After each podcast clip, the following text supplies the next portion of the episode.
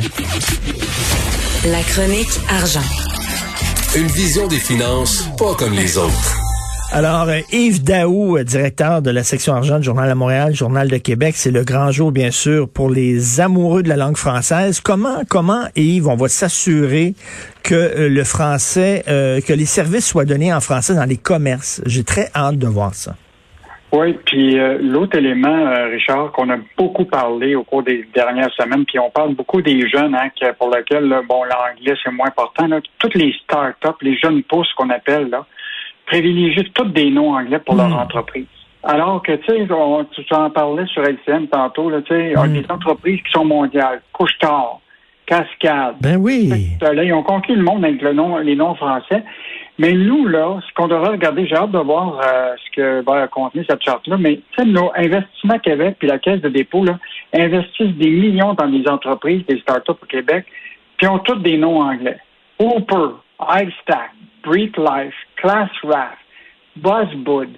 On a évalué là sur 61 entreprises québécoises qui faisaient partie du palmarès des 400 sociétés qui avaient la plus haute croissance au pays. Là, 22 avaient des raisons sociales en anglais, 36 donc, la proportion est élevée pour les jeunes entreprises qui sont dans les technologies puis dans d'autres secteurs d'utiliser le nom anglais. Euh, et cet été, Investissement Québec a investi dans une compagnie québécoise, donc qui est, à qui est basée à Montréal, qui s'appelle Buy Back Boot. Ben, ça fait qu'on a vraiment, vraiment, il euh, faut vraiment revenir à une solution pour, euh, pour les, noms en français pour les entreprises. Puis je te rappellerai que le règlement sur la langue du commerce et des affaires là, qui découle de la charte permet aux entreprises d'utiliser un nom qui n'est pas en français à condition que celui-ci soit accompagné d'un générique. Donc, tu sais, comme marché Good Food. Utilise Good ben Food. Oui, ben oui. Mais il y a d'autres possibilités. On pourrait utiliser des néologistes. Tu sais, parfois, il y en a comme des compagnies, là, comme Coveo, sais, des, des, des, des, des, empruntés d'un nom qui, qui, est universel. Euh, en tout cas, j'ai hâte de, voir ce qu'ils vont faire pour, euh, pour justement le nom des entreprises. Surtout quand on les finance, je pense qu'il faudrait s'assurer que qu'on puisse leur demander une exigence qui soit en français. Tout à fait. Très, très hâte euh, de voir ça. Euh, c'est certain que ça va avoir un, impact, euh, c'est sûr. donc, tu veux nous parler du croc en jambe d'Ottawa, détaillant de meubles québécois. Écoute, ça, c'est vraiment incroyable. C'est, personne en a vraiment parlé là, à, quelques semaines de la période des déménagements. Là. Écoute, les détaillants de meubles de la province là, sont en furie parce que Ottawa vient de décider d'imposer des nouveaux tarifs à l'importation qui vient de la Chine et du Vietnam pour les meubles en 40 et 295% donc, euh, monsieur euh, Tanguy, là, qui a un meublement Tanguy, là, euh, tu pourras avoir un meuble qui valait 1000 pièces, là, il va valoir 3000 pièces. Ça marche pas, là. Et donc, il faut quand même pas oublier, là, tu sais, euh, c'est pas tout le monde qui peut, euh, dans, au Québec, là, se payer des meubles à 10 000 là. Il y a beaucoup de gens là, qui, qui vont s'apprêter à déménager, puis qui, or euh, malheureusement, tu sais, on n'est pas encore un fabricant de meubles, tu sais, grande masse là. Ben oui. C'est fascinant cette décision-là de Ottawa est bizarre parce que normalement, les, les, les, le Canada représente qu'une infime portion des exportations de meubles de, de la Chine puis du Vietnam au Canada, c'est 3 seulement.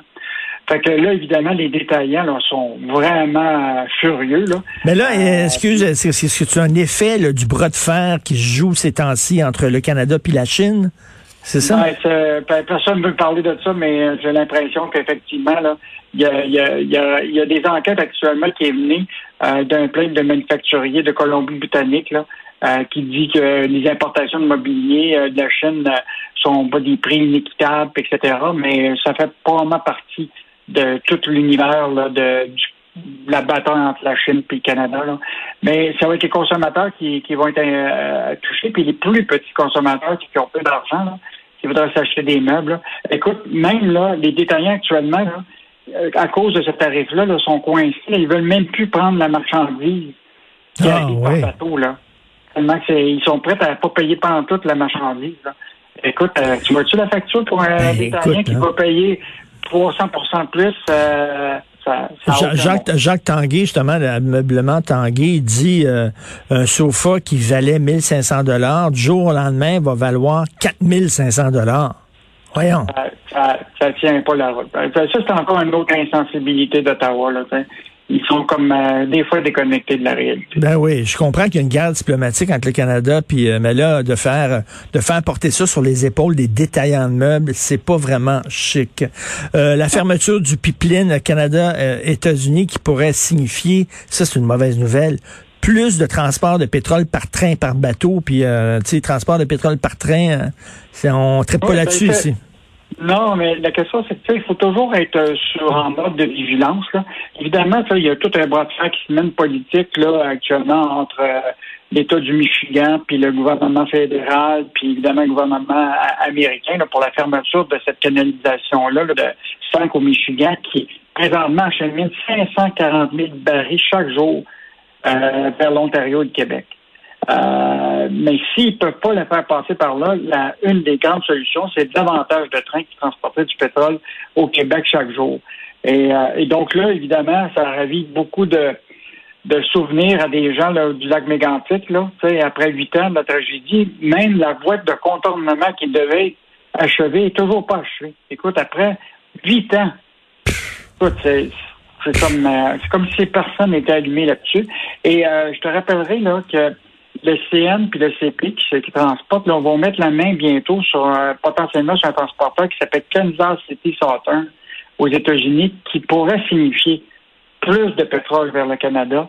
Euh, donc la fermeture d'Enbridge, là, si ça arrivait, c'est au moins deux, euh, euh, deux convois de pétrole par jour additionnels aux 80 qui, qui existent actuellement. Fait que quand même euh, inquiétant. Puis il faut ben aussi du, du, prix de l'essence. Là. là, pour le moment, il y a les, tout le monde commence à dire qu'il ne sera pas d'impact.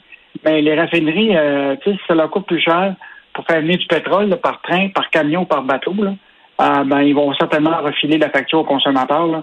Donc, euh, ça va être à surveiller cette guerre-là là, qui se mène actuellement entre euh, entre Ottawa et, Washington. Ben oui, moi qui aimais la gouverneure du Michigan, soudainement, je l'aime un peu moins. Là.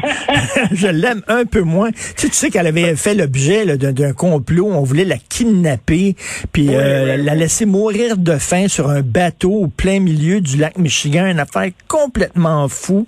Euh, donc, puis on va suivre, bien sûr, Hydro qui est sur le point de frapper un coup de circuit à New York. On se croise les doigts, bien sûr. Merci Yves, on se reparle demain. OK. On se reparle demain. Au revoir.